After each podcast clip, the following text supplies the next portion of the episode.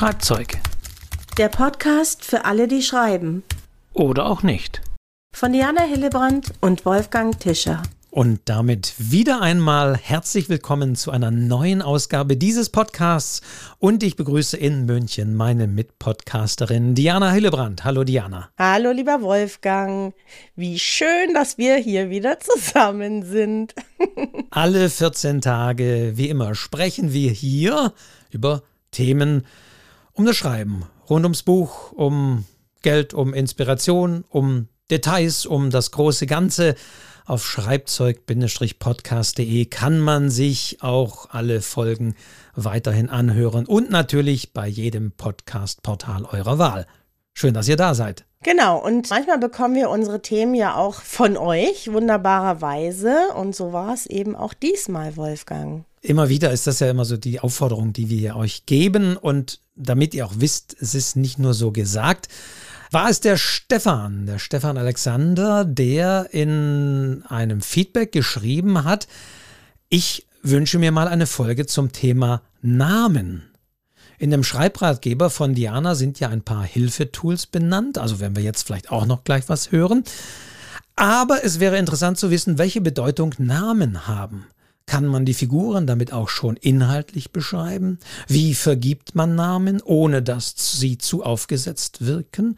Welche rechtlichen Begleitumstände gibt es? Also wenn ich mir einen Namen ausdenke, den es vielleicht schon in der Literatur gibt, oder wenn ich einen Namen wähle, der zufällig einer real existierenden Person gehört?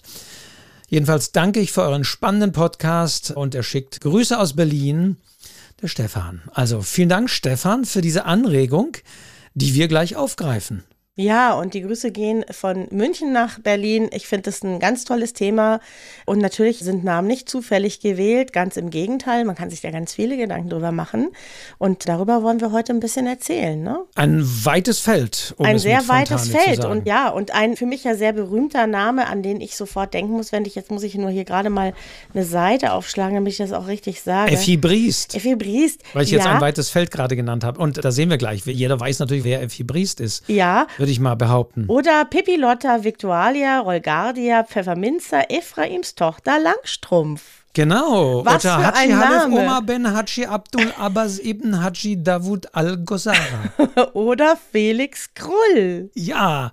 Oder nur der Michel, Michel aus Lönneberger. Ja, Wieder. und sofort hast du was vor Ja. Augen, ne? wenn du Genau. diese Namen hörst. Und da machen sich Autoren sehr viele Gedanken drüber, wie sie ihre Namen nennen. Und wo ich auch immer ganz begeistert bin, ist tatsächlich auch was ganz Klassisches, nämlich bei den Buddenbrooks. Ne? Wenn man da so diese Namen hört, also der Bayer heißt Alois Permaneder. ja, das ist, ich finde, ein toller Name. Oder Bendix Grünlich. Da weißt du eigentlich schon, ja, da sind wir eigentlich schon beim Thema, Wolfgang. Da weißt du eigentlich schon Bescheid. Der, das kann nichts Gescheites sein, wenn man Bendix Grünlich heißt. Das klingt schon irgendwie schimmelig, findest du nicht? Aber ja, das, das klingt schon irgendwie schimmlig, aber auch dieser Permanente, das ist auch wieder interessant, dass hier wirklich aus dem Norden, aus Lübeck, Thomas Mann sich einen Bayer ausdenkt und ihm natürlich einen Namen gibt, bei dem wir wahrscheinlich alle irgendwie einen Bayer assoziieren, wo wir nie sagen würden, der kommt definitiv auch aus Lübeck. Ja, und das ist wirklich lustig, wenn man das dann liest, wie der Permaneder dann auftritt, der auch wirklich tiefstes Bayerisch spricht und der wird überhaupt nicht verstanden. Und die dann also sehr eigenartig reagieren auf diesen komischen Mann da aus Bayern. Und was auch sehr schön ist, ist der Morten Schwarzkopf. Morten Schwarzkopf ist auf jeden Fall ein gebildeter junger Mann. Ich sehe ihn regelrecht vor mir.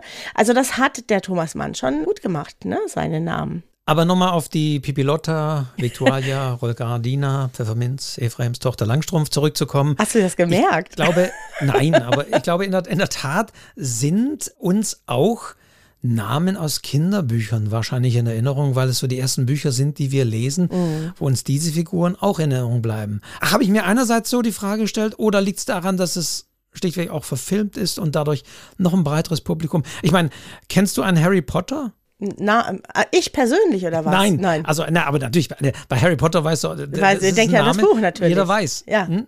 Ja, eben. Also, und es ist auch ein Kinderbuch und auch ein Jugendbuch. Also, es gibt so Namen, die sind einfach da, da weiß jeder. Justus Jonas. Ja. Du Justus Jonas. Ja, den Justus Jonas. Ich, äh, das finde ich, äh, da werde ich mein Leben nicht vergessen. Und ich habe keinen Film der drei Fragezeichen gesehen. Die gab es damals, glaube ich, gar nicht. Aber Justus Jonas ist einfach ein Name, den ich von den drei Fragezeichen durch meine ganze Kindheit teilweise bis ins Erwachsenenalter ne, wirklich mitgenommen habe werde ich immer mit dieser Figur in diesen Büchern verbinden. Geht gar nicht anders. Ja, schon allein Justus denke ich sofort daran. Und es sind da auch gewisse einfache Namen, die eine Bedeutung haben. Also Emil. Emil hm. und die Detektive, und die Detektive. Kästner. Kästner. Ja. Also auch da hast du sofort Assoziationen. Wie der Michel, wie gesagt, der ist auch ein relativ einfacher Name, aber Michel aus Lüneberger ist da auch wiederum verknüpft.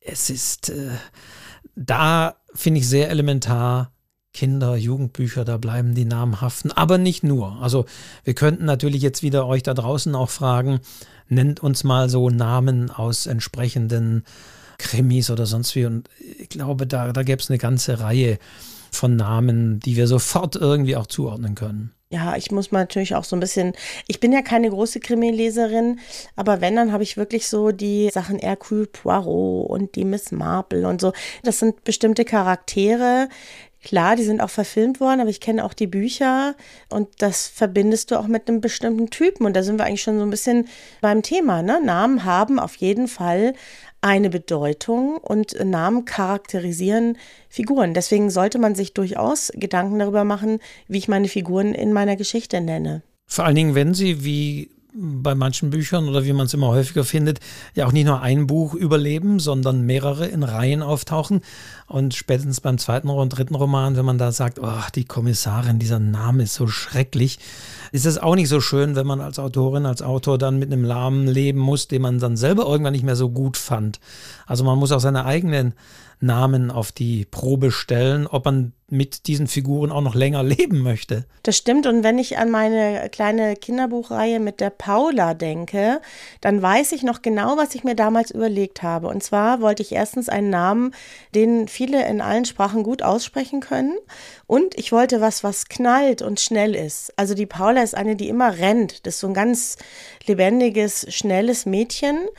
Und dieses P, wenn man sich so ein bisschen auch mit Gesang und Sprache und so äh, beschäftigt, dann weiß man, das knallt so, ne? Es geht so weg, so puh. Also ich hätte sie jetzt nicht Annalena nennen können, das wäre viel zu lang gewesen. Aber Paula knallt und ich weiß noch, dann fragte mich irgendwann ein Kind, wie heißt denn die Paula mit Nachnamen? Ich hatte keinen Nachnamen und habe dann in einer Schule einen kleinen Wettbewerb gemacht und habe gesagt, so ihr findet jetzt den Nachnamen von der Paula und die konnten alle Vorschläge machen auf so Zettelchen und letztendlich ist es dann was ganz Witziges geworden und zwar ist es Paula Plitz. Also nicht Blitz, sondern Plitz. War eine tolle Idee. Und ne, da hat man diese gleichen Anfangsbuchstaben und dieses Knallen und dieses Schnelle ist einfach in dem Blitz auch drin. Also das ist natürlich schon eine wichtige Sache, wir werden gleich sagen, Namen transportiert noch mehr, aber grundsätzlich natürlich die Vokal- und mhm. Konsonantenkonstellation. Mhm. Mhm. Es gibt nun mal entsprechende äh, Laute, die klingen angenehmer und andere, die klingen etwas ja, härter und weicher, Vokale natürlich grundsätzlich auch noch weicher. Mhm. Also das ist auch natürlich schon mal eine wichtige Sache, wie angenehm spricht sich dieser Name. Da, also da ist Paula natürlich auch sehr schön von den Vokalen her. Mhm. Aber das ist eine Sache der Klang des Namens, macht schon mal etwas aus, wie er wirkt, ob er fröhlich wirkt oder ob der Klang eher düster wirkt oder wenn er eher Konsonanten hat und gar die PTK oder Schr oder so. Ja, oder ob er behäbig wirkt ne? oder alt. Ja. ja, alt. Und der andere Kindername in einem anderen Kinderbuch von mir ist Hannah und das ist am Anfang und am Ende mit H geschrieben. Und das Buch handelt über den Tod. Also da geht es um Todesrituale verschiedener Religionen und Völker. Und ich wollte, dass man diesen Namen liest Anfang und Ende ist gleich, also Tod und Leben gehört zusammen. Das habe ich mir wirklich überlegt. Ich wollte unbedingt einen Namen haben, einen Mädchennamen, den man in beide Richtungen gleich lesen kann. Und da ist mir damals Hannah, also viele werden da gar nicht drüber nachdenken, ja, aber ich habe mir diese Gedanken gemacht, weil ich Leben und Tod zusammenbringen wollte und das schon im Namen abgebildet habe, für mich, ja.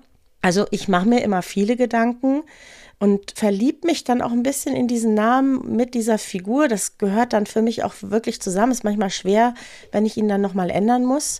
Aber ich finde es ganz, ganz wichtig, meinen Figuren in den Geschichten auch die richtigen Namen zu geben. Das ist natürlich hier nicht sofort erkennbar, was nee. wiederum sehr schön ist. Denn manchmal natürlich auch überwiegend in vielleicht witziger gedachten oder ironischer gemeinteren Texten tendieren die Leute ja sehr, ich sag mal, lautmalerische Namen oder nicht lautmalerisch, aber die gleich so im Namen schon irgendetwas ausdrücken, was die Figuren sind. Das mag vielleicht ein bisschen zu sehr auf dem Tablett dann serviert sein und zu einfach und auch etwas zu unrealistisch, weil es diese Namen so dann auch gar nicht gibt. Also so wie du das da jetzt gemacht hast, ist es sehr schön, weil man das erwähnen kann, weil die dann vielleicht dann auch erst, ah ja, stimmt tatsächlich, oh, das ist ja interessant. Das fände ich jetzt wiederum sehr schön. Ich habe kürzlich erst einen Text auf dem Tisch gehabt von jemandem in einem Coaching und da war das so. Da hatten alle Namen irgendwie was mit Geld zu tun. Und das war mir irgendwann too much. Ja, das ist einmal originell, aber wenn du das dann immer wieder hast und du kriegst es dann so mit der Keule, dann ist es nicht mehr originell. Und dann ist es besser, man nimmt vielleicht zwei, drei in Anführungszeichen normale Namen, die jetzt nichts mit dem Thema zu tun haben, sondern versucht auch ein paar, ja, versucht nicht so auf die, auf die. Ich sehe gerade, genau. Am Bankschalter begrüßte mich Kassiererin Pecunia Zastermann oder so, ja. genau. Und Heinz Dollar. zahlte 100 Euro ein. Genau, ja, das genau, kann vielleicht das in Kinderbüchern noch machen, aber ja, ja das ist ja. aber dann irgendwann ein billiger, ein allzu billiger Lacher. Ja, genau. Und da sind wir wieder bei weniger ist mehr. Das ist an einer Stelle originell und auch richtig cool, kann das sein. Es kann auch sehr witzig sein. Aber das funktioniert natürlich nur, wenn man es nicht übertreibt. Sonst bleibt einem der Witz sozusagen im Hals stecken. Aber es gibt natürlich auch von regulären Namen her Herkunftserklärungen. Mhm. Und wenn man sich vielleicht noch einen ausgedacht hat oder gesucht hat, kann es trotzdem nicht schaden, ein bisschen zu schauen, was ist der Ursprung dieses Namens, mhm. wo kommt er her. Das kann da vielleicht durchaus auch noch etwas sein, auch wenn es nicht so auf der Hand liegt, aber einfach mal zu gucken, was ist der Ursprung dieses Namens. Und ja, also du hast ja schon gesagt, das Alter, oder das Alter hatten wir gerade auch schon erwähnt. Mhm. Das Alter ist aber tatsächlich auch sehr natürlich schon mit dem Vornamen verbunden. Ja. Also weil wir ganz klar sehen, ich kann das mal sagen, weil ich gleich die URL auch nennen kann, mhm. wenn du zum Beispiel jemanden hast, der Claudia, Anja, Susanne, Sabine, Andrea, Petra, Stefanie, Bettina, Kerstin und so weiter. Das sind die beliebtesten Vornamen des Jahres. Jetzt kann ich sagen, was meint ihr? In dem Fall konkret 1968 zum Beispiel. Mhm. Und du kannst damit natürlich auch, oder man sollte auch, selbst wenn man heute einen Text schreibt, der heute spielt, ganz klar, wir haben, was weiß ich, eine Tochter, die ist sieben Jahre alt und die Mutter, die ist dann 37 und dann gibt es noch die Oma und so weiter, dann ist es, und da sollte man durchaus natürlich schauen, wann sind die in etwa geboren, was war da der beliebteste Name oder die beliebtesten Namen und lieber davon einen nehmen, wenn, denn gewisse Namen sind natürlich ganz klar verankert, auch mit einem gewissen Jahr oder zumindest mit den 60ern, 70ern, 80ern entsprechend. Und da würde sofort jemand sagen, Moment, stimmt nicht. Also das kann nicht sein. Jemand, der so und so alt ist, der heißt nicht so und so. Ja. Also ich habe ein konkretes Beispiel rausgesucht. Die, ich glaube, englische oder amerikanische Schriftsteller Lily King hat in Hotel Seattle eine Geschichte, also jetzt selbst ist englischsprachig, aber das spielt in Deutschland mit Deutschen und das spielt zumindest im Zeitraum, wo es einen Euro schon gibt und so und da heißt der Vater eben Fritz. Mhm. Und das stimmt irgendwie nicht und das ist auch noch so ein Vorurteilsname, wie manche Ausländer denken, dass die Deutschen alle Fritz heißen oder nach wie vor so. Also würde ich dann auch nicht machen. Oder auch hier zum Beispiel heißt die Tochter Hanna Hanne. Mhm. Und ich würde aktuell auch ein jüngeres Kind entweder Hanna nennen, aber auch Hanne sagt man, nee, das stimmt irgendwas nicht. Außerdem gibt es natürlich immer Wolfgang, ne? Es gibt schon ja, gerade so natürlich klassische kommt jetzt jemand und sagt, ja, aber ich habe jemanden, der ist sieben Jahre. genau, genau, genau. Das meinen wir nicht, das, so, darum soll es nicht gehen. aber man macht es sich ein bisschen einfacher, wenn man auch bei den Namen auf jeden Fall schaut, wie alt sind die Leute, zumindest Texte, sag ich mal, die jetzt hier in Deutschland spielen und was waren so die gebräuchlichen Namen, als die geboren wurden mhm. und man fährt besser einen da zu nennen. Ja, so ist es und zu nehmen, ja. Wenn man es denn doch anders haben möchte, dann muss man es halt an irgendeiner Stelle erklären, ne? dass es vielleicht ein außergewöhnlicher Name ist, der vom Opa kam oder was auch immer. Und weißt du, diese Telefonbetrüger, ne, die machen das genau so. Die gucken in den Telefonbüchern nach äh, Namen, die älter klingen, Gisela, Christiane und solche Sachen, dann wissen sie, das ist ein bestimmter Jahrgang und da versuchen die dann irgendwie das Geld abzuzocken. Das machen die tatsächlich aufgrund der Namen, ja. Das passiert dann relativ selten, dass moderne junge Namen solche Anrufe kriegen. Ne? Das wird sich dann ändern, wenn wir mal richtig alt sind, aber so ist es wirklich und man muss sich darüber im Klaren sein, wenn ich einen bestimmten Namen nehme, Gerald, ja, wenn ich sage, der heißt Gerald, dann hat jeder oder fast jeder einen älteren Mann vor Augen. Das muss mir klar sein. Oder Waltraud der, als Waltraud, ja. ja. Mhm. Und ja. wenn ich dann will, dass die aber erst acht ist, dann muss ich das in irgendeiner Form begründen. Ja, oder Waltraud leidet unter dem Namen oder sie hat halt den Namen der Mutter oder was auch immer sonst hat man erstmal ein falsches Bild im Kopf, denn ein Name macht auch ein Bild. Und das ist eigentlich schlimm, aber es ist so, man hat ein Bild, wenn man Chantal hört. Es ist leider so, genau. Äh, ja, Kevin, man, Chantal, das, diese ja. Namen stehen ja leider, muss man sagen, ob man will oder nicht. Und da gibt es ja sogar Untersuchungen, dass Lehrerinnen und Lehrer sogar mhm. bei diesen Namen, wenn Kinder so heißen, was wirklich schlimm ist, mhm. entsprechend es gleich anders assoziieren. So ist es. Also ja, das ist ein Problem. Und immer ich sage es nochmal deutlich dazu, nicht, dass jemand kommt, ja, meine Tochter heißt aber und so weiter. Oder ich kenne, natürlich, also wir reden jetzt hier, wenn wir tatsächlich von einem weißen Blatt sitzen und die Auswahl haben, mhm. dass es dann jemanden geben mag oder sonst wie, der tatsächlich da namentlich aus der Rolle fällt, sagen wir mal, altersmäßig. Mhm. Das ist klar. Aber ja, es sind auf jeden Fall Dinge, die man berücksichtigen sollte, wenn man das wählt. Und dieser ja, Enkeltrick-Hinweis ist wirklich ein ganz guter. Der zeigt, der wirklich buchstäblich zeigt, wie sehr das assoziiert ist. Und ich habe das Ganze hier aus beliebte-vornamen.de heißt die Website. Mhm. Dort sind zum Beispiel wirklich nach, also was die 1900er und so, nach Jahren die beliebtesten Vornamen oder man kann auch im Jahre 2010 bis 2010er Jahren die beliebtesten Namen. Also da ist das alles aufgelistet und kann man nachschauen und sollte man mal nachschauen. Das sind so einfache Recherchetools und es ist klasse, dass es die im Netz so gibt, dass man nachschauen kann, was war der beliebteste Name. Ja, und häufig steht da noch eine Bedeutung dabei. Also das ist ja der nächste Schritt, den man gehen kann. Das macht man ja auch, wenn man ein Baby kriegt, ne? dass man dann guckt, naja, was könnte ich denn nehmen und was bedeutet der Name oder was hat er für eine Herkunft.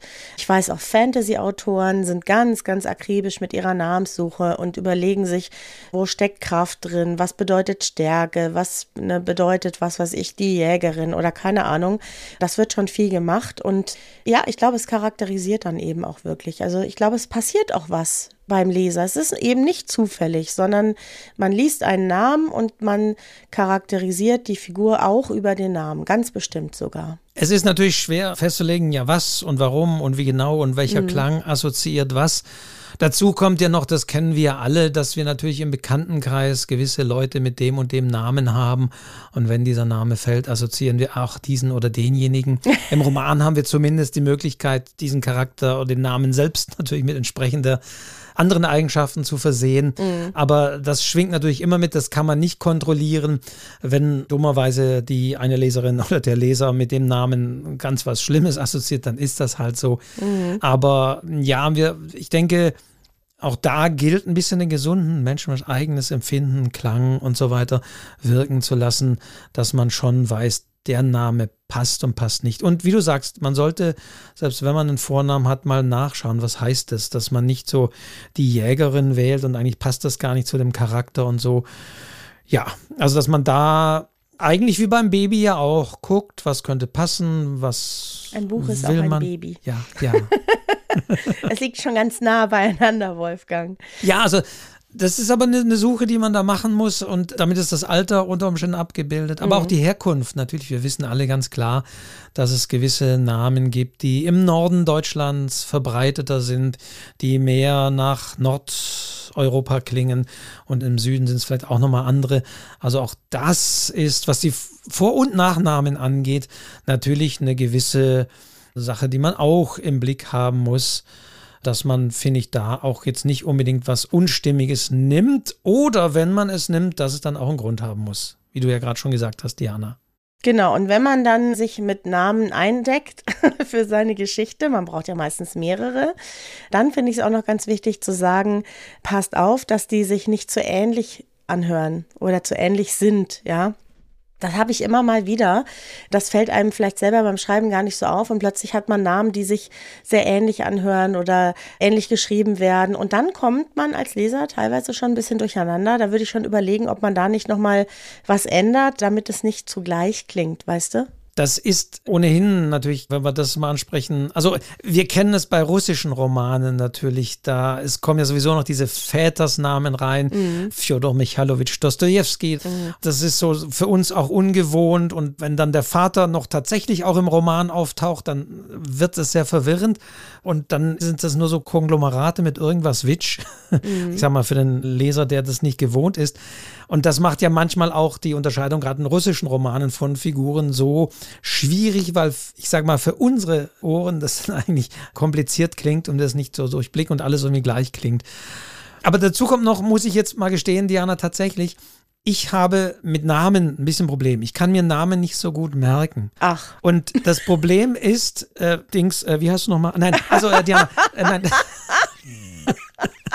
Wolfgang! Nein, das Problem ist tatsächlich dann aber, dass ich häufig auch so beim Lesen die Namen auch gar nicht im Klang für mich ausspreche, sondern beim Lesen ja nur das Bild, das Schriftbild des Namens lese mhm. und trotzdem auch immer weiß, welche Figur gemeint ist und welche Namen aber höre, wirkt er plötzlich auch ganz anders. Mhm. Ich glaube, das darf man bei Romanen auch nicht unterschätzen dass wir die Namen unter Umständen, außer die, die immer so kleinlaut so mitlesen und so, aber dass wir die Namen nicht immer tatsächlich aussprechen, sondern sie als Schriftbild dort haben. Und auch da, nicht nur im Klang, sondern auch im Schriftbild, ist eine Unterscheidbarkeit durchaus sinnvoll. Ich hoffe, ihr wisst jetzt, was ich damit meine und wie ich mich da ausdrücke. Und das Schlimmste, und das ist auch sehr wichtig, wenn, also zum Beispiel bei Krimis, wenn an der entscheidenden Stelle ein Name genannt wird. Wir wissen es, der Mörder war Joachim. Und man denkt beim Lesen, wer ist Joachim? Verdammt nochmal, wer ist Joachim? ja. Dann ist was schiefgelaufen dann ist was schiefgelaufen. Man, da gab es auch Johannes und Joachim. Ne, man, das war doch. Mhm. Also, deswegen da eine klare Unterscheidbarkeit. Mhm. Und, wie gesagt, wenn es wirklich entscheidend ist für eine Figur, dann gebt nichts reingedrückt, aber dann gebt einen ganz klaren Hinweis mit, wer denn das ist, wer denn Joachim nun mal ist der Bankkassierer oder sonst wie, dass er das in den entscheidenden Stellen dem Namen noch hinzufügt. Weil manchmal reicht es nicht, nur den Namen zu nennen.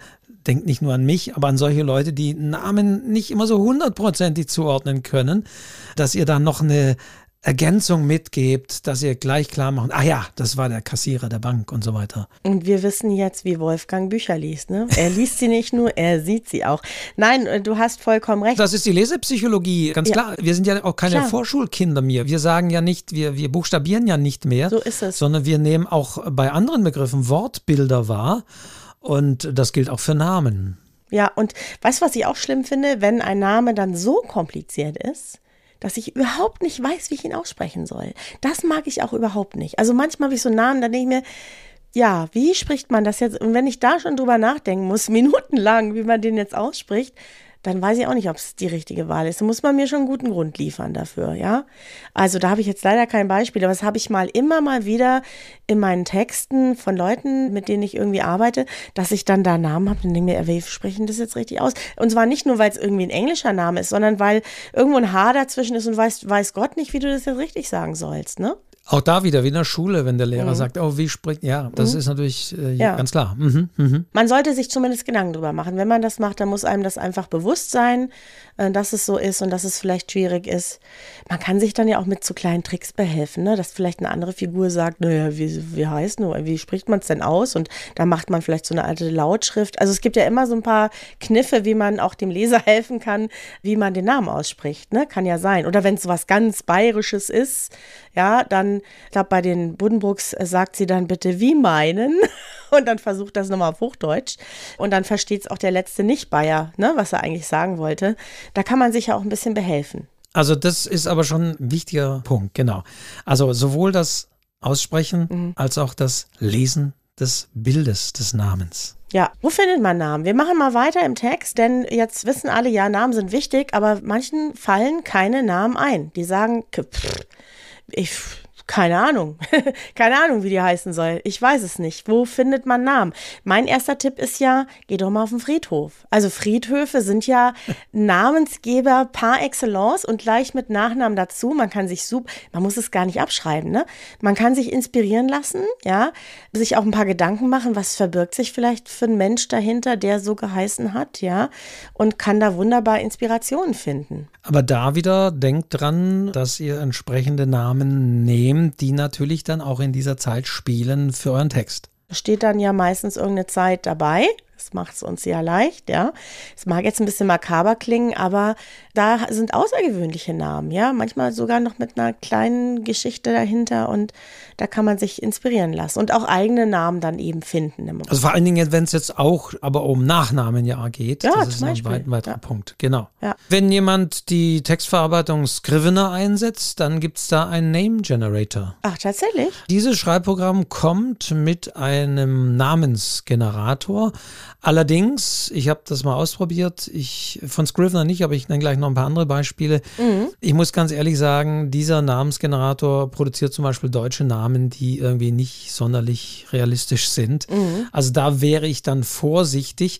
Aber Namensgeneratoren gibt es natürlich auch einige im Internet. Mhm, ich habe auch ein paar gefunden. Das heißt, man kann da einfach auch mal googeln nach Namensgeneratoren. Wir verlinken vielleicht mal, mhm. denn die sind jetzt, ja, die einen besser, die anderen schlechter. Welchen hast du denn, Diana? Bevor wir die jetzt nennen, was ja. ich ganz wichtig finde, ist, man muss ja nicht das eins zu eins übernehmen, aber man sitzt da und braucht Namen und Nachnamen vielleicht auch noch. Das kann einen einfach inspirieren, weißt du, dass du das mal so durchklicken lässt und dann denkst, ah ja, so könnte sie, könnte er heißen. Das heißt ja nicht, dass ich es genauso übernehmen muss. Also ich habe drei, glaube ich. Ich habe einmal äh, Behind the Name kommen. Mhm. Hast du das? Habe ich jetzt nicht, okay. Mhm. Ja, wir sind wieder, wieder unterschiedlich. Und Behind the Name kommen gefällt mir. Ich habe da mal meinen Namen eingegeben. Da stehen nämlich auch die Bedeutungen. Ja, also da steht bei Diana, dass das also in sämtlichen Ländern verwendet wird. Wusste ich auch nicht. Sogar in Norwegen und Schweden und natürlich auch in Griechenland, denn da kommt der Name auch mit her. Bedeutet, Wolfgang, damit du das weißt, göttlich oder gottähnlich, ja, Ableitung von als Göttin. Diana war eine römische Göttin des Mondes, der Jagd, der Wälder und der Geburt, die oft mit der griechischen Göttin Artemis identifiziert wurde, ja. Diana wurde in der Renaissance regelmäßig verwendet, also da hätte man schon, ne, weiß man jetzt, in der Renaissance könnte man den Namen nehmen und dann sieht man auch, wie häufig der ist und was Leute denken über diesen Namen. Und zwar denken sie klassisch, reif, formell Oberschicht, ich bin also Oberschicht, natürlich gesund, verfeinert, seltsam, einfach, ernst. Naja, also, es muss ja nicht immer alles stimmen. Äh, ja, also, das ist jetzt mein Name. Ja, ja, ja. Also die Seite heißt www.behindthename.com und da findet man Namen und wenn man Behind the Name random eingibt, dann kriegt man auch Namen vorgeschlagen. Ja, finde ich auch ganz, ganz, ist eigentlich ganz umfangreich, die Seite. Jetzt du. Verlinken wir natürlich in unseren Show Notes. Wir verlinken das. Logisch, logisch, logisch. Jetzt du. Ich fange vielleicht auch mal mit einem guten an, zumindest mhm. wenn es wiederum um deutsche Namen geht. Mhm. Das ist der realnamecreator.alexijonas.de. Mhm. Äh, da klicke ich jetzt einfach mal drauf. Und da habe ich einfach mal ein paar Namen, die jetzt da so kommen. Äh, hier ist weiblich, männlich nicht. Kann man natürlich einen Filter setzen. Margarete Grigoleit, mhm. Alexandra Rösler, Frieda Lerche, Fred Tiede, Dorothea Reimann, Lilly Michalik, Kim Küppers, Patrick Gees und so weiter. Hm. Und hier ist das Interessante, dass man zum Beispiel Lausen, Margarete Lausen, würde vielleicht nicht im Lausen, na, na. aber ja, trotzdem, man kann jetzt schauen, und da ist ein Link dran, wo die Lausens in Deutschland leben. Ui, ist auch Und das toll. ist ganz wichtig dann bei den Einträgen, die es noch gibt, der Telefonbücher oder nicht, dann wurden zu dem Nachname Lausen, jetzt tatsächlich als Beispiel, 448 Einträge in ganz Deutschland gefunden. 49,8 Prozent davon in Schleswig-Holstein und 29,2 in Nordrhein-Westfalen. Dann kommt Hamburg und Niedersachsen. Also würde man jemanden in Bayern oder Baden-Württemberg wahrscheinlich weniger so nennen. Also hier sind es tatsächlich reale Nachnamen. Das Lausen liegt auf Platz 8738 der häufigsten Namen in Deutschland. Ach. Also da sind sehr viele Statistiken gleich noch verlinkt. Das ist ja nett. Auf einer anderen Website. Dann sieht man eben wiederum die regionale Herkunft. Also wenn einem da ein Name einfach mal so durchklicken ganz gut gefällt, dann kann man gleich gucken, wo in Deutschland taucht denn dieser Nachname am häufigsten auf? Stimmt das, wenn mein Roman beispielsweise in Hamburg spielt, dass dieser Name da auch sinnvoll ist? Und es ist auch gleich eine Google-Suche verlinkt. Muss man generell durchsagen, das ist nicht schlecht, einfach mal nach dem Namen auch zu googeln. Wir kommen gleich noch zur Verwechselbarkeit ja, und ja, so ja, weiter. ja, das machen wir auch noch. Aber das ist entsprechender sehr schöner Real Name Creator und man kann jetzt noch Filter setzen eben auf Geschlecht oder ob der Name eine Alliteration Ah. haben soll, was dann ja Theodor Taus, Heidi Holst, Also Alliteration, für alle, die es nicht wissen, heißt, Steven Stieler, Anfangsbuchstaben sind gleich. Sven Spinkmann, Ah. Rebecca Röhl, Roland Rick, Anne Abeck. Ich könnte jetzt ewig, ja, okay. Aber das ist Das macht schon schön, auch ein bisschen Spaß, ne? Das sind alles Namen, Rüdiger Meisel, die man irgendwie, Hannelore Schwind, sich, Hilde Riegmann nochmal, Alena Toos, Der Franz Wolfgang, Josef der Fehrer. flippt jetzt aus hier gerade. aber die sind, das sind tatsächlich echte Namen. Natürlich müsste man jetzt wieder gucken, welches Alter in etwa Mhm. ist mit dem mit dem Vornamen assoziiert. Aber das macht es, finde ich, sehr schön, reale Namen zu generieren. Zumindest jetzt, wie gesagt, deutschsprachiger Bereich. Ich mache weiter mit dem nächsten. Und zwar habe ich noch eins gefunden, das heißt, lustiger Name, wir sind ja beim Thema Namen, namen.pottyland.de. Hast du es auch gefunden? Nee? Wir nee. finden wirklich, wir sind so gleich und so unterschiedlich, Wolfgang. Das ist so witzig. Das ist ein mikronationaler Namensgenerator. Da kannst du in verschiedenen Sprachen so, ich bin jetzt mal bei Holländisch, ja, und dann kannst du sagen, soll der Vorname ein Doppelname sein und soll der, oder wie viel Vornamen soll er haben und so weiter. Es werden also Vornamen und Nachnamen angeboten und zwar immer weiblich und männlich. Und wenn ich Holländisch eingebe, dann kommt Ruven Jong und äh, Antje van Heufel. Jetzt gehen wir auf Deutsch, Deutsch. Benjamin Berg, Nathalie Schweiger. Was mache ich denn noch? Wie meine Italienisch? Marco Galecci und Margarita Arangella. Also das ist nicht schlecht und kannst einfach immer weitere Namen generieren, dann bietet er dir immer noch mehr an. Also da werden keine Bedeutungen angegeben, aber sehr viele Möglichkeiten, sogar Chinesisch. Hao Nat zum Beispiel. Japanisch kann ich auch noch. Toyosaki Keiji. Ich kann es natürlich jetzt überhaupt schon nicht. Entschuldigung bei allen Japanern. Lust, lustig können wir noch machen. Richard Wieselputzer. Mhm. Oder, okay. oder Finlay Rauschengeweih. Mein Gott, was alles Mhm. Ja, da kommen wir gleich zum Punkt, wo ich auch noch. Was ich noch habe, was auch gedacht ist, um wirklich komplette äh, Fake-Realitäten auch für irgendwelche Internet-Dinge zu generieren. Es gibt den fakename-generator.com. Auch da kann man nach sehr vielen Ländern auch einschränken. Ich generiere jetzt auch mal wieder deutsche Namen. Und da geht es sogar so weit, da ist alles drin. Das heißt sogar der Mädchenname, wenn es eine weibliche Person ist, der Wohnort, der Geburtstag, die E-Mail-Adresse, alles fake. Ist natürlich für die unterschiedlichsten Anwendungen, sage ich mal allgemein.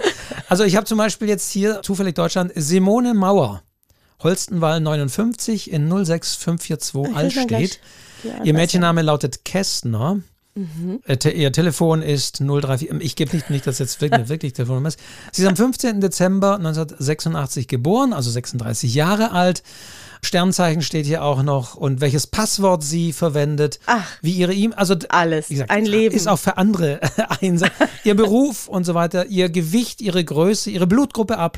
Zum Beispiel. Also alles drin. Ihre Lieblingsfarbe ist Violett. Muss Sie fährt einen Ford Gedanken Fiesta, Baujahr 208. Wenn einem da nichts einfällt, oh Gott, welches Auto fährt denn mein Protagonist? Selbst das wird hier zu dem Namen noch zufällig generiert. Ja, sehr nett. Ja, Äh, hingegen verlinken Fran das alles. Franziska Faber zum Beispiel fährt einen Audi A6. Echt? Ja. Hat die so also das Geld? ist der Fake Name Generator, der alles. Die wohnt in München übrigens, in Ach, Landsberger dann, Allee ah ja, 64. kenne ich ja, kenne ich ja, kenne ich ja. Und ihr quasi in der Also es ist unglaublich, was es im Netz alles gibt Ja. und hier kann man wirklich eine komplette, also wenn man gar keine Idee hat, welchen Beruf soll man der Person geben oder hier ist alles fake und wird es komplett generiert, als wäre es ein Datensatz einer realen Person. Es ist wirklich lustig, ne? Ich habe noch einen letzten und zwar heißt die Seite blog.readsy.com. Ja, genau, den habe ich auch als, Ah, die hast du auch. den habe ich jetzt auch. Haben wir jetzt einmal was gemeinsam. Wie fandst du den, Wolfgang? Den habe ich jetzt, deswegen kommt am Schluss, als schlechtes Beispiel. Eugen Feld habe ich hier gerade. Ja, der ist ein bisschen platt, ne? Das ist nämlich, weil der, also manchmal habe ich den Eindruck, dass so jemand wie Jonathan Franzen oder so, wobei der ja Deutsch kann, abgesehen davon, aber dass amerikanische Autoren vielleicht den nehmen, wenn sie für deutsche Charaktere einen Namen brauchen. Gitter Weiß. Ja, aber ich habe hier wirklich Faramond Schmidt. Und da heißt es auch noch Faramond First Name means Journey Protection. Oder Bamba Hartmann. Ja. Oder Schwanhilde Ziegler. Ja. Also gerade die Vornamen, ganz ehrlich, die, die dieses Ding generiert, sind klar, es kommt. Brünhilde Staus. Ja. Brünhilde.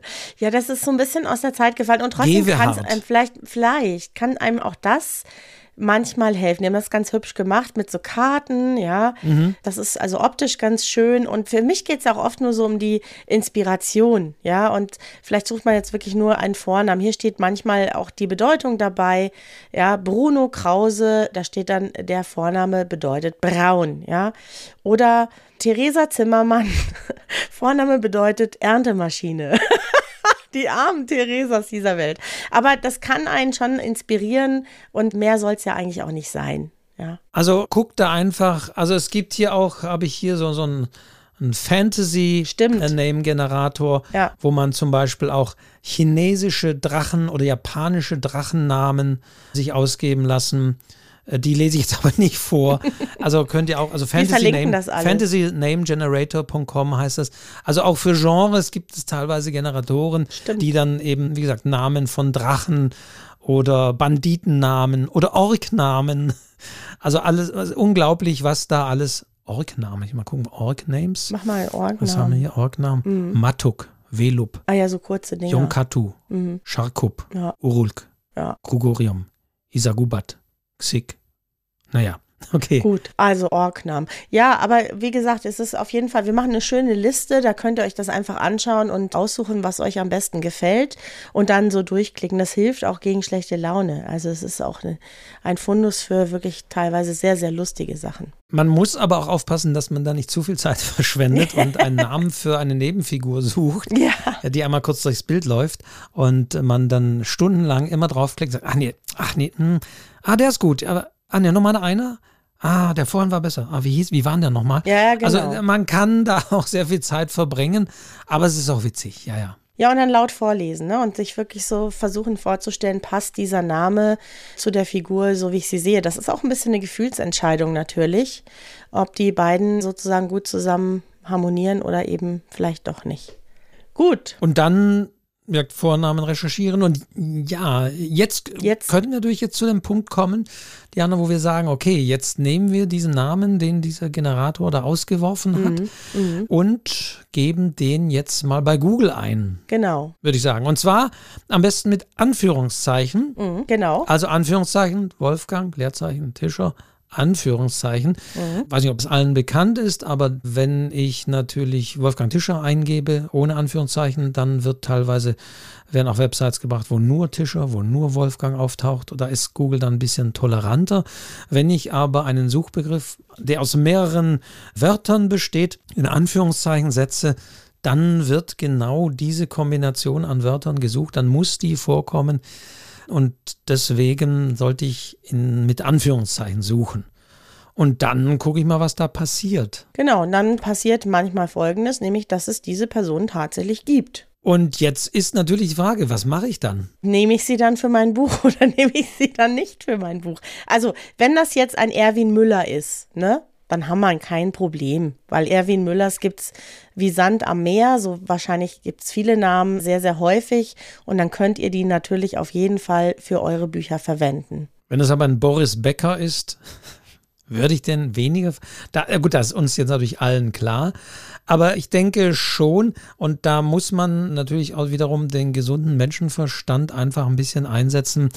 Einfach mal gucken, was kommt denn da? Wenn da fünf Facebook-Profile schon unter diesem Namen kommen mit Leuten, die so heißen, ja, dann ist das vielleicht eben ein gebräuchlicher Name und dann kommt der Lauend Aufland ab. Wenn aber schon klar wird, da oben steht eine Website und das ist vielleicht ein Schauspieler, der nicht ganz so bekannt ist oder ein berühmter Rechtsanwalt. Also, ja, dann sollte man vielleicht nochmal einen anderen Namen wählen. Aber ja, es ist natürlich schon dann eine Entscheidung, die würde ich schon ein bisschen davon abhängig machen, was, wie wirklich das Ergebnis ausschaut. Ja, oder wenn es ein Mörder ist.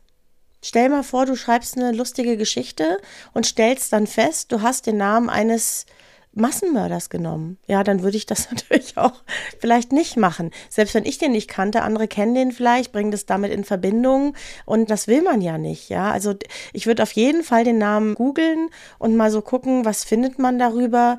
Könnte ich da jemand seine Persönlichkeitsrechte vielleicht mit verletzen oder ähnliches? Oder ist die Figur oder der Name mit etwas verbunden, was ich einfach nicht gut heiße? Ja, genau. Gerade wenn Presseberichte, also man mhm. kann auch bei Google News äh, gezielt suchen, mhm. gerade wenn auch Presse Presseberichte kommen und jemand, warum auch immer, in der Öffentlichkeit stand und wann und wie. Mhm. Wie gesagt, wenn es Facebook-Profile sind oder Sportergebnisse irgendwelcher Läufe oder so, das ist dann nicht noch nicht relevant. Aber wie du sagst, wenn da irgendwas in dem Suchergebnis aufscheint unter diesem Namen, was mir nicht so recht ist, oder irgendwie es ist ein verurteilter Rechtsradikaler oder sonst wie, mhm. ist dann auch nicht so doll. Also solche Sachen wirklich mit gesundem Menschenverstand durchgehen, ob der Name irgendeine sag ich mal, Belastung aufweist. Ja.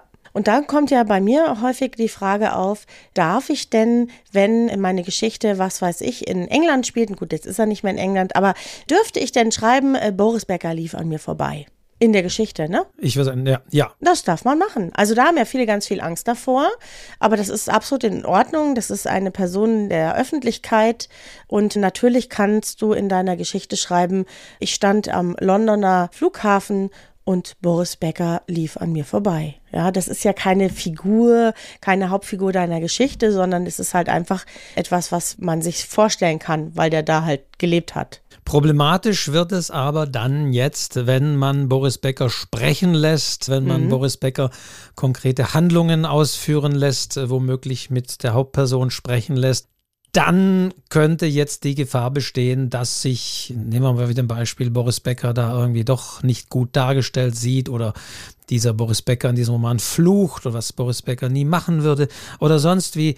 Also dann wird es problematisch, wenn ihr anfangt, Dinge über jemanden zu erfinden.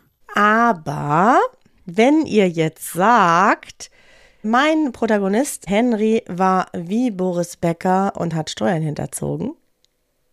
Dann dürfte man das machen, weil das ist ja öffentlich bekannt. Das ist ja ein Vergleich, ne? Ja, wobei, genau, wenn das belegt ist. Wenn's also belegt natürlich gibt es gibt hier ein Gerichtsurteil mhm. eines englischen Gerichts und dann kann man sagen, ja, das ist belegt. Mhm. Wenn das jetzt aber nur so vom Hören sagen oder es wird gesagt, der, dann muss man wiederum aufpassen, ein mhm. bisschen. Mhm. Und vielleicht sagt jetzt jemand, ja, Moment mal hier, David Safir, Miss Merkel der jetzt Angela Merkel, ich weiß nicht, ob du die Romane kennst, ich habe auch keinen davon gelesen, mm -mm. aber der ja tatsächlich Angela Merkel im Ruhestand als Miss Merkel ermitteln lässt. Mhm. Aber da muss man sagen, ja, jetzt, es kann natürlich in der Richtung gehen, dass man sagt, es ist eine Satire und es ist mhm. ganz klar, dass Angela Merkel jetzt nicht als Privatdetektivin unterwegs ist und dass jedem das klar ist und dass das eine Satire ist und dass das witzig gemeint ist. Klingt auch so, ne? Das wäre jetzt wirklich dumm, wenn jemand das wirklich glauben würde.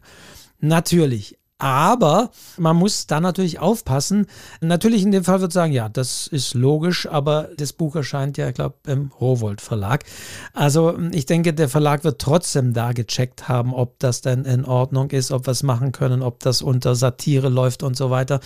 Ähm, Gerade Self-Publisher, sagen dann auch so, oh, ich könnte doch auch und so und das, ich mache das eine Satire und das ist klar erkennbar. Wir sind hier keine Rechtsberatung, müssen wir vorausschicken. Aber ich würde da wirklich die Finger von lassen, wenn ich eine Satire auf eine berühmte Persönlichkeit schreiben würde, als Self-Publisher wohlgemerkt, ohne die Rechtsabteilung eines Verlages hinter mir, die sagt, ja, das ist okay, mach mal. Wenn da geklagt wird, wir finanzieren das auch. Also, weil man weiß nie, es gilt für Prominente, ich meine, es, es, gibt die Personen der Zeitgeschichte, da gibt es immer andere Kriterien, aber trotzdem weiß man nie. Und wie gesagt, es ist immer dann problematisch, wenn man diese Figur irgendwie agieren lässt, was sagen lässt oder sonst wie. Es könnte definitiv jemand kommen. Es gibt auch Prominente, von denen weiß man, dass sie sehr klagefreudig sind, egal mhm. wo ihr Name, wenn nur irgendwas erwähnt wird, dass sie dagegen klagen, dann könnte es problematisch sein. Also ich würde eher im Zweifel gerade wenn ich nicht bei einem Verlag bin, der das eigentlich nochmal checkt und wo die Rechtsabteilung sagt, ja, ist okay, kann man machen, als Self-Publisher würde ich die Finger davon lassen. Ja, und Verlage fragen auch teilweise einfach nach. Ne? Die fragen einfach nach. Die rufen bei Frau Merkel an und sagen, wir haben hier ein Buch und was sagen Sie da? Also die fragen einfach auch teilweise nach und holen sich das Einverständnis. Das geht natürlich immer. Das geht natürlich auch. Und deswegen, da sind Verlage natürlich ganz, äh, die wissen genau, was sie machen können oder nicht. Du, ich habe hier vom, du kennst ja auch den Andreas Eschbach, ne? Mhm. Der hat nochmal was Nettes zu dem Thema gesagt. Und zwar im Papyrus Forum. Und zwar ging es eben auch um die Frage, Prominente in einem Buch zu nennen. Und dann hat er geantwortet, ich finde es gut auf den Punkt gebracht. Prominente sind Personen der Zeitgeschichte und haben als solche ein etwas eingeschränktes Persönlichkeitsrecht. Wenn man zum Beispiel in einem Roman schreibt, er war so peinlich wie Justin Bieber, dann hätte Justin Bieber wenig Chancen, dagegen gerichtlich vorzugehen, weil man aufgrund seiner Berühmtheit das Recht hat, eine Meinung über ihn zu haben, was auch eine Bewertung beinhaltet. Mal ganz abgesehen davon, dass er viel zu tun hätte. Also das finde ich ein schönes Beispiel, ne? wenn man so eine Meinung äußert oder so einen Vergleich findet, dass es dann einfacher ist. Tatsächlich kann man natürlich eine Figur, eine Meinung äußern lassen mhm. im Roman über genau. einen Prominenten, was den kann ich nicht leiden oder das, vielleicht kann man das auch mit einer Gegenrede einer anderen Figur auch mal ein bisschen relativieren. Also klar gilt da genauso, wenn es eine Meinung ist, die da kundgetan wird, dann kann man das machen. Aber Vorsicht ist, wenn es dann in eine Behauptung geht. Genau. Oder wenn gar der Prominente irgendwie als Nebenfigur sogar irgendwie agiert. Also da muss man dann aufpassen. Oder wenn man, wie bei anderen Sachen auch, da den halt wirklich beleidigt oder verleumdet oder irgendwas Falsches behauptet. Und das muss gar nichts Schlimmes sein, aber nee, ich war nie da an dem und an dem Auto, sonst wie, da wäre ich vorsichtig. Ich bin aber immer wieder erstaunt, muss ich ehrlich sagen, wie oft dann solche Nischenfragen kommen aus diesem Kreis der Schreibenden. Mhm. Ich habe, aber wenn ich da jetzt wie, und da müssen wir auch mal ganz klar sagen, nochmal, wir sind hier keine Rechtsberatung, wir sind beide keine Rechtsanwälte. Und es ist immer letztendlich ein Punkt. Wenn ich sage, da lief Boris Becker an mir vorbei und aus irgendwelchen Gründen sagt da Boris Becker, nee, ich möchte da nicht, weil da wird der Eindruck erweckt, ich wäre zu dem Zeitpunkt in London gewesen, war es aber gar nicht, weil, und deswegen klage ich dagegen, mal so konstruiert, mhm. und er würde das tun, dann habe ich ein Problem. Mhm. Und deswegen auch da ist meine nicht juristische Empfehlung, diesem aus dem Weg zu geben, indem ich einfach sage, das ist nicht unbedingt notwendig dann sage ich eben, es lief jemand an bei mir vorbei, der sah aus wie Boris Becker. Genau. Ich war mir aber nicht sicher, ob er es wirklich ist. Also, und schon habe ich das abgeschwächt und relativiert. Und dann ist die Person im Aussehen, sage ich mal, beschrieben. Mhm. Und gesagt, tiefer soll es sowieso nicht gehen, aber so kann man das entkräften. Das, ja. Aber häufiger sagen die Leute immer noch das Gegenteil. Wenn ich jetzt aber sage. Und da denke ich, das sind auch. diese typischen juristischen Fragen, die dann kommen, mhm. wo man einfach sagen würde, nein, lasst das sein, nehmt das raus. Ist das denn notwendig? Braucht ihr das? Man könnte es ja auch umschreiben und sagen, es lief ein bekannter deutscher Tennisspieler an mir vorbei. Dann kann, ja weiß, dann ist es halt, kann es im Grunde jeder sein und trotzdem denkt man vielleicht an Boris Becker, ja, weil man, das ist halt der deutsche Tennisspieler, den die meisten am besten kennen. Also man kann sich schon ein bisschen behelfen, man muss es sich nicht unbedingt schwer machen. Ich bin sowieso jemand, ich habe das eigentlich nie. Ich mag viel lieber Figuren, die ich mir selber ausdenke. Ich bin kürzlich mal gefragt worden, ob ich da so reale Vorbilder habe. Also ob ich sozusagen Menschen nehme, die ich irgendwie kenne. Und da war ich total überrascht über diese Frage, weil das war einfach jemand, die sehr wissenschaftlich denkt. Und es war für sie das Naheliegendste. Ne? Du arbeitest mal alles ab, was du so kennst.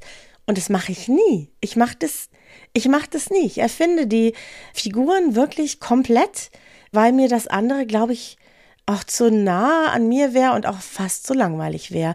Klar hast du so Dinge, die du irgendwo schon mal gesehen hast und vielleicht auch besondere Typen, die dir aufgefallen sind, aber so konkrete Personen habe ich eigentlich nicht in meinen Geschichten. Oder ich nehme wirklich ganz konkrete und mit denen ist es dann abgesprochen. Es gibt in einem Kinderbuch gibt es eine Verkäuferin am Viktualienmarktstand und da ist der Gag, die Kinder können da hingehen und die gibt es wirklich. Das ist aber dann Absicht und das habe ich natürlich mit der dann auch eben abgesprochen. Aber das ist der weitere Klassiker, der natürlich kommt. Ich schreibe einen Roman, der ist biografisch ganz eng geprägt oder ja. ich schreibe einen Roman über meine Jugend oder sowieso ja sehr, derzeit sehr gang und gäbe, sehr nah am eigenen Ich zu schreiben, sage ich mal. Mhm. Das ist ja ein aktueller Trend. Und da kommt natürlich immer die Frage, ja, kann ich dann den Namen meiner Nachbarin nennen? Kann ich den Namen meiner Schwester nennen? Kann ich den Namen meines Bruders nennen oder sonst wie? Und auch da wird man zum einen sagen, ja, klar kannst du das. Frag die doch einfach. So ist Und wenn die Ja sagen, kannst du das. Mhm, genau. Aber wenn ja. du sagst, ja, ich hatte eine ganz schwierige Kindheit, mein Bruder hat mich immer verprügelt und meine Schwester, die war sowieso und das möchte ich mal aufarbeiten. Und Logischerweise, wenn man da jetzt Schlechtes über die schreibt, dann können sich die natürlich juristisch wehren und dagegen vorgehen. Deswegen auch da wieder gesunder Menschenverstand. Logischerweise, wenn ich über meine triste, graue Kindheit und sonst wie über Menschen schreibe, die eben noch leben, logischerweise, und die fühlen sich irgendwie auf den Schlips getreten und nicht richtig dargestellt, dann habe ich ein Problem, dann können die dagegen vorgehen, dann ist das, wie gesagt, Beleidigung, Verleumdung oder Behauptung falscher Tatsachen, diese juristischen Aspekte. Und dann, also insofern ja, wenn ich das machen will, dann sollte ich fragen. Wenn ich aber schon sage, oh, wenn ich aber frage, dann sagt er vielleicht, dann ist das vielleicht schon ein Anzeichen, dass es vielleicht nicht so in Ordnung ist. Und nicht logischerweise darf ich nicht über jemanden irgendetwas behaupten, das gar nicht so ist. Selbst bei positiven Dingen wäre ich da vorsichtig. Ich wollte gerade sagen, Wolfgang, ja. es muss nicht mal was Schlechtes sein. Ja, allein die Tatsache, dass ich jemanden sozusagen in meinem Buch abbilde und der sich erkennt. Es reicht auch nicht nur den Namen zu ändern oder die Haarfarbe. Ne, Gibt es ein ganz bekanntes Beispiel mit mit Ezra. Also man darf sich nicht erkennen. Und wenn derjenige oder diejenige sie erkennen, sagt, das bin ich, ich möchte nicht in diesem Buch sein, egal wie positiv es geschrieben ist, dann habe ich ein Problem, weil das Persönlichkeitsrecht von in Anführungszeichen normalen Menschen geht noch viel weiter als das von Menschen, die in der Öffentlichkeit stehen. Und deswegen erfindet doch einfach was eigenes. Es macht eh viel mehr Spaß. Das heißt, der Name spielt da gar keine Rolle. Du mm -mm. hast gerade dieses berühmte Beispiel, das ging ja, glaube ich, bis bevor das Bundes. Ja, es ging. Ja. Also es ging sehr hoch, mm. dass Maxim Biller damals in diesem Roman Esra eine ehemalige Freundin und ihre Mutter charakterisiert hat in einer Art und Weise, von denen die beiden sagten, dass zum einen stimmt es nicht, also so fasse ich es mal zusammen, stimmt es nicht und zum anderen ist das klar erkennbar. Also sozusagen jeder, der uns auch noch anerkennt, weiß, dass wir da gemeint sind, obwohl die Namen geändert sind. So ist es. Und deswegen spielt da der Name überhaupt keine Rolle, ob erkennbar oder nicht, sondern wenn ihr etwas beschreibt, was man oder was eine Zahl zumindest im privaten Umfeld sofort da zuordnen können, dann Vorsicht. Und sagt, es können auch positive Dinge sein. Allein wenn ihr sagt, die Nachbarin mit ihren drei Kindern und die will das vielleicht gar nicht, dass man das weiß oder sonst wie, kann ein Problem darstellen. Deswegen da immer Vorsicht oder eben Fragen. Und wenn ihr sagt, hm, fragen, oh je, wenn ich die frage, dann sagt die nein, das weiß ja, ich schon.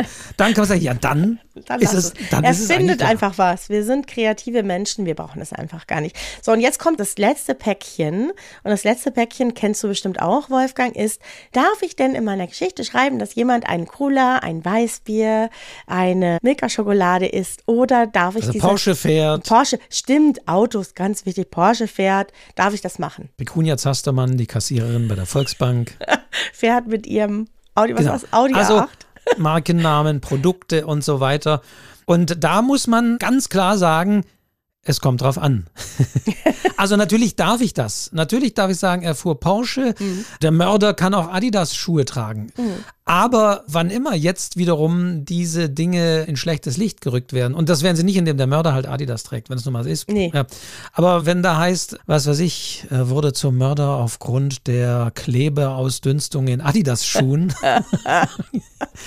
dann habe ich wahrscheinlich ein Problem, dass Adidas das nicht gefallen könnte. Also auch da gilt, bei Markennamen sonst wie, wenn eben das Produkt oder sonst wie in falsches Licht gerückt wird, oder wenn man sagt, ihr verwendet vielleicht das Produkt nur, um, was weiß ich, äh, da irgendwie, äh, ja, davon zu profitieren vielleicht auch. Also ich würde zum Beispiel Produktnamen nicht in die Titel reinnehmen. Der Porsche-Fahrer kam um acht oder so, oder, weiß ich nicht.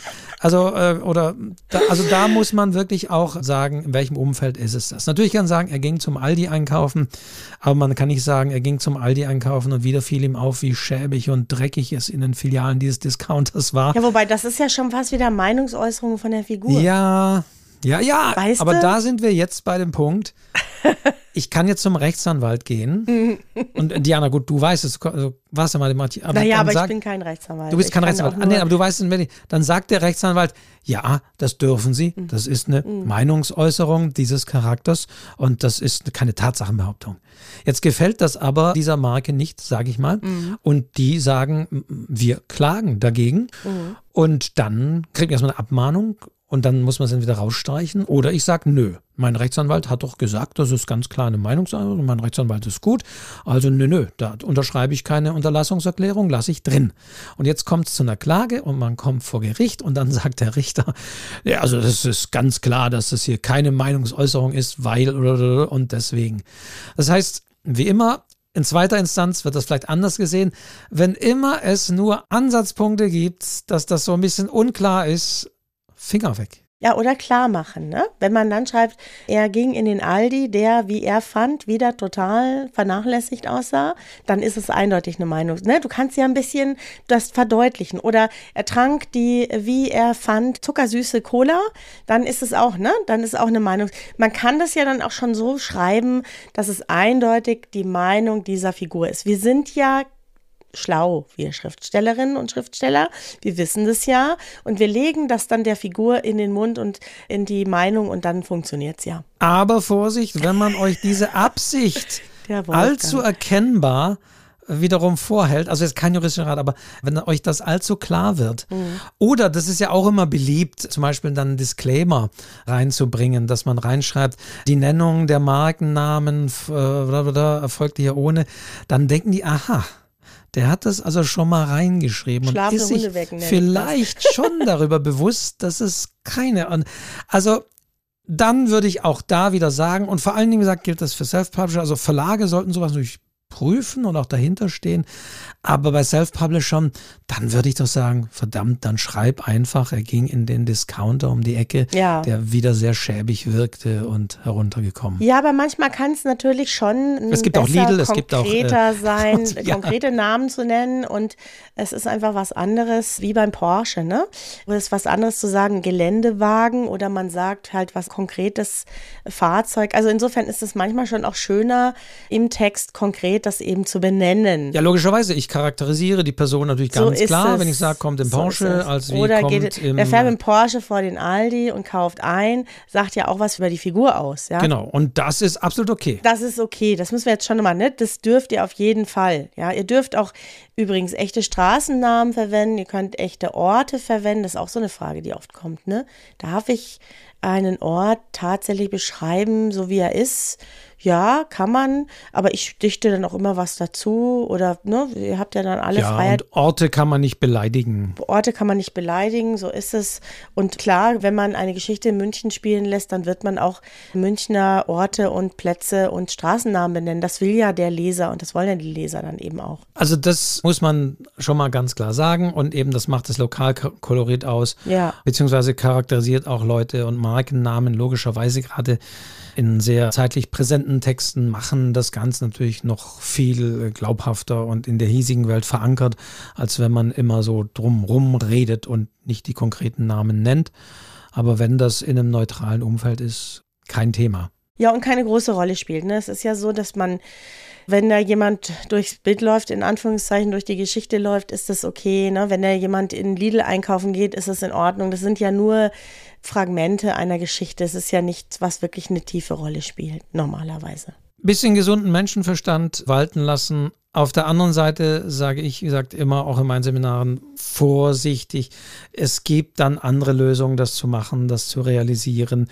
Ihr müsst nicht immer an solchen harten Rand, ja, ist das noch, geht das noch, könnte ich denn noch? Und äh, manchmal besteht keine Notwendigkeit, das so zu machen.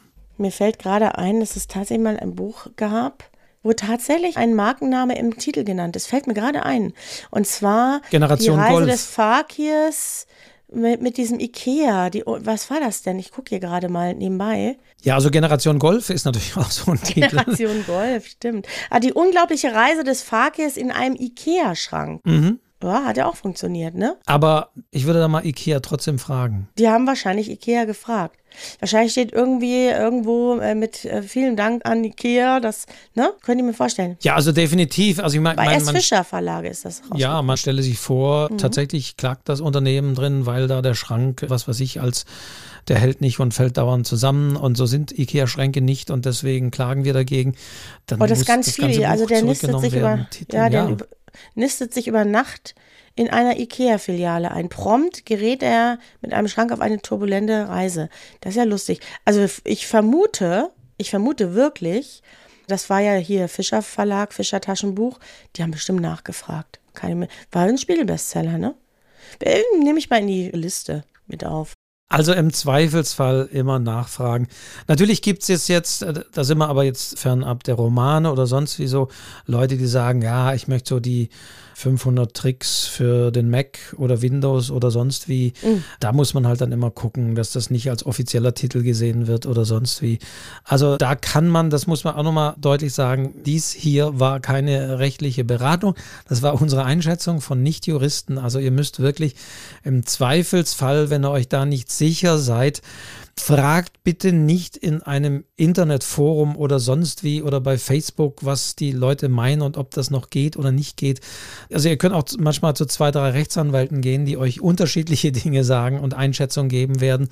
Also da würde ich also nicht in euren Foren nachfragen, könnte ich das, sondern wenn ihr da besser das sein lassen, wenn ihr nicht fragen wollt oder wenn der Eindruck entstehen könnte, ist vielleicht ein offizieller, ja, Ja, ich habe in den Foren auch so ein bisschen gestöbert, Wolfgang, und ganz oft die Antwort gelesen, mach ruhig, merkt eh keiner. Das ist Ja, ja, natürlich. nicht die Lösung des Natürlich, Problems. das, das ist äh, das genau, ist ein großer genau. Fehler. Komm, weil du es bist, weißt doch du, wie einer. viel Self-Publishing-Titel es bei Amazon gibt und wenn du Merkt da einmal, glaubst du da, das ist ja wohl, pff, ja, Ja. aber wenn dann doch dummerweise irgendwie, Dann ist man dran, ne? es gilt natürlich wie immer, das Risiko muss man eingehen.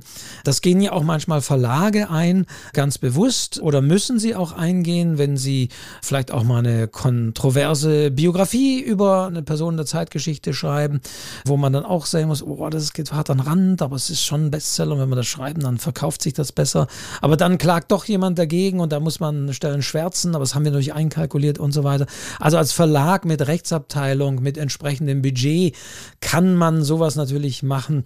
Aber Self-Publishern würde ich immer empfehlen, Vorsicht. Ja, und ich würde allen, die schreiben, empfehlen, und das mache ich tatsächlich auch, denkt euch einfach selber was Tolles aus, dann braucht man das gar nicht. Ja, das ist eigentlich, braucht man es gar nicht. Und es gibt natürlich dann noch einen anderen Punkt, dass ihr natürlich auch nicht andere Romanfiguren in euren Roman Oh, einbauen könnt, Ja. als was weiß ich, als Gag oder sonst wie. Stimmt. Weil dann haben wir plötzlich den Punkt, dass ihr euch da an fremden geistigen Eigentum bereichert. Mhm. Und das ist auch nicht okay. Wir wissen alles, das ist die sogenannte Fanfiction, die es ja auch gibt. Mhm. Hier, gerade in Deutschland, rechtlich problematisch ist. Das ist in den USA anders. Da ist das, das Copyright ein bisschen anders und was, was geistiges Eigentum angeht. Aber ich darf auch nicht Harry Potter irgendwie vorbeifliegen lassen und sonst wie. Also nicht nur Boris Becker, sondern auch Harry Potter aus ganz anderen Gründen sind problematisch. Ja, und auch nicht, wenn ich ihn dann Harry Knotter nenne und jeder weiß dann, wen ich eigentlich meine. Ne? Und ansonsten ist alles identisch. Also so einfach ist es nicht. Kann man nicht einfach klauen. Ist ja auch gut so, ja. Ist ja auch gut so, wenn sich jemand eine tolle Figur ausdenkt, dass nicht jeder andere sich da irgendwie beliebig bedienen kann. Und das ist natürlich wieder bei Google ganz klar, auch das logischerweise, wenn ihr ein Suchergebnis da oben nach einem Namen von Google Books findet und ihr seht, oh, da gibt es in einem Roman schon eine Figur, die so und so heißt, dann ist das natürlich die oberste Signal, dann sich doch einen anderen Namen auszusuchen. Ja, also ihr dürft natürlich eure Protagonisten alle Paula nennen, ne? Das muss man jetzt auch sagen. Harry Potter ist etwas ganz anderes als so ein beliebiger Vorname wie Paula. Sondern es ist dann schon, es muss schon ein bisschen mehr sein, es muss schon wiedererkennbar sein. Und man darf ihn auch Harry nennen. Ja, bei Potter ist vielleicht schon wieder ein bisschen schwieriger, ne? Weil es vielleicht eindeutiger ist. Also, aber so beliebige Namen darf man natürlich nehmen und die gibt's ja auch einfach öfter. Wolfgang, haben wir jetzt ganz schön alles wieder gesagt, oder? Ja, wobei auch noch gesagt werden muss, es gibt natürlich Romane, die, in denen die Hauptfigur keinen Namen hat. Also ich habe jetzt äh, kein, kein konkretes Beispiel und wenn das vielleicht, aber ich kann ja durchaus aus der Ich-Perspektive einen Roman schreiben oder sonst wie was, wo der Name des Erzählers oder der Erzählerin gar nie auftaucht, nie genannt wird. Auch das kommt immer vor. Der Mann. Also auch das ist sehr interessant. Mhm. Der Mann, die Frau. Ja, dann kann man alles als Leser selber hineininterpretieren. Ne? Oder mir fällt auch noch ein, die Romane von Thomas Glavinic, die alle durchaus ein bisschen unterschiedlich sind, aber er nennt seine Hauptfigur oder zumindest in den letzten Romanen immer Jonas. Obwohl dieser Jonas nicht immer der gleiche Jonas ist, sondern schon eine andere Figur, aber sie hat trotzdem immer wieder diesen gleichen Namen. Auch das finde ich sehr Ah, interessant. Das ist lustig, Wolfgang. Mir passiert es auch manchmal, dass ich lustigerweise immer wieder ähnliche Namen. Ich habe doch dieses Kurzgeschichtenbuch gehabt und da muss ich aufpassen, dass ich nicht immer wieder die gleichen Namen nenne, weil ich glaube, man hat so Namenslieblinge im Kopf, äh, aus denen man sich immer wieder so ein bisschen bedient. Ja, da muss ich, muss ich auch aufpassen, dass man nicht immer die, die gleichen nimmt. also auch da mal gucken, dass die noch unterschiedlich sind. Ja, ja. Genau. Ja, wir haben ganz bewusst übrigens das äh, Thema Pseudonyme ausgespart. Ist ja auch eigentlich was mit Namen. Aber dem Thema wollen wir eine eigene Folge widmen, weil es einfach ein großes Thema ist. Also Autorennamen, wie geht man mit Pseudonym um? Was ist ein geschlossenes, was ist ein offenes? Da haben wir gesagt, das gibt so viel her, das lassen wir jetzt hier außen vor. Genau, da wird es natürlich ähnliche Aspekte geben, ganz klar, aber es ist nochmal ein eigenes Thema, deswegen wollten wir das nicht in dieser Folge vermischen. Und wie immer gilt jetzt am Ende dieser Podcast-Folge natürlich, was habt ihr noch für Erfahrung? Ihr dürft natürlich auch kleine haarspalterische Dinge, könnte ich, wenn ich aber und dann und was ist wenn, als Feedback auf schreibzeug-podcast.de gerne schreiben, gerne stellen. In den meisten Fällen muss man aber auf sowas antworten. Frag deinen Anwalt oder sie. Also wir werden natürlich, können natürlich ja nicht Auskunft geben. Aber wenn ihr vielleicht irgendwie Erfahrungen habt oder mit einem Namen schon das eine oder andere irgendwie äh, erlebt habt, äh, positiv, negativ, dann lasst es uns auf jeden Fall wissen, lasst es auch die anderen wissen. Dann freuen wir uns über euer Feedback, das ihr auf unserer Website natürlich eingeben könnt. Genau, und die Webseite heißt wie immer www.schreibzeug-podcast.de. Da läuft auch immer wieder ein bisschen was auf. Also irgendwann müssen wir mal wieder so eine kleine Fragenrundenfolge machen, glaube ich, Wolfgang. Wir lesen das alles durch. Das ist mir ganz wichtig auch nochmal zu sagen. Wir antworten nicht immer sofort. Manchmal dauert es ein bisschen länger. Manchmal antworten wir vielleicht gar nicht, weil wir es eben auch als Thema dann in die Runde mit reinnehmen. Aber wir lesen wirklich alles und finde ganz toll, was da kommt. Und bei der Gelegenheit auch nochmal vielen Dank an die lieben Spenderinnen von euch und Spender. Da gibt es jetzt sogar schon jemanden, der hat eine monatliche Spende eingerichtet, Wolfgang. Also wir wollen euch jetzt nicht hier zum Wettbewerb ermuntern. Ihr könnt aber gerne könnt euch das tun. Also wir freuen uns natürlich auch, wenn ihr diesen Podcast unterstützt, wenn ihr uns unterstützt. Natürlich, wenn ihr diesen Podcast abonniert, wenn ihr uns Likes oder Sternchen oder was auch immer euer Podcast-Portal da hergibt, gebt und auch möglichst viel, aber muss nicht sein. Da freuen wir uns natürlich drüber. Aber wer möchte, kann spenden, kann uns auch finanziell unterstützen. Wir haben letztes Mal gesagt, wir reinvestieren das dann teilweise auch hier entsprechend. Dann sehr gerne, dann freuen wir uns. Auch dazu findet ihr seit Anfang des Jahres 2023 den neuen Menüpunkt Spenden. Genau, und wir haben noch viel Schönes vor. Wir können jetzt schon mal sagen, dass es eine tolle Überraschung geben wird im April, aber da sagen wir noch nicht mehr dazu. Nee, da haben wir noch ein bisschen wir, hin. Wir haben noch ein bisschen Zeit. Bisschen das deuten wir mal wieder, teasern wir mal wieder so an, was da, was da genau, kommen wird. da kommt was Tolles und Und ja. Und so machen wir weiter. Genau, und wir machen weiter. Wir sind in 14 Tagen wieder zu hören. Immer sonntags 0 Uhr gibt es eine neue Folge des Schreibzeug-Podcasts. Abonniert uns auf dem Podcast-Portal eurer Wahl. Hört uns weiter, gebt uns Feedback. Wie Diana schon sagte, wir lesen alles. Und in diesem Fall haben wir jetzt hoffentlich alle Fragen vom Stefan ausführlich beantwortet zum Thema Namen, also wenn ich das hier sehe, Bedeutung und kann man Figuren damit inhaltlich beschreiben und so weiter. Da haben wir, glaube ich, jetzt alles hoffentlich geklärt. Genau, also nochmal ganz liebe Grüße an den Stefan, hieß er, ne? Stefan? Genau. Stefan nach Berlin, vielen Dank für dein Feedback und deinen tollen Themenvorschlag. So, Wolfgang, das war's jetzt aber, ne? Genug über Namen gesprochen. Genau, unsere Namen kennt ihr ja. Diana Hillebrand, Wolfgang Tischer verabschieden sich jetzt und sagen wie immer Ciao. Ciao.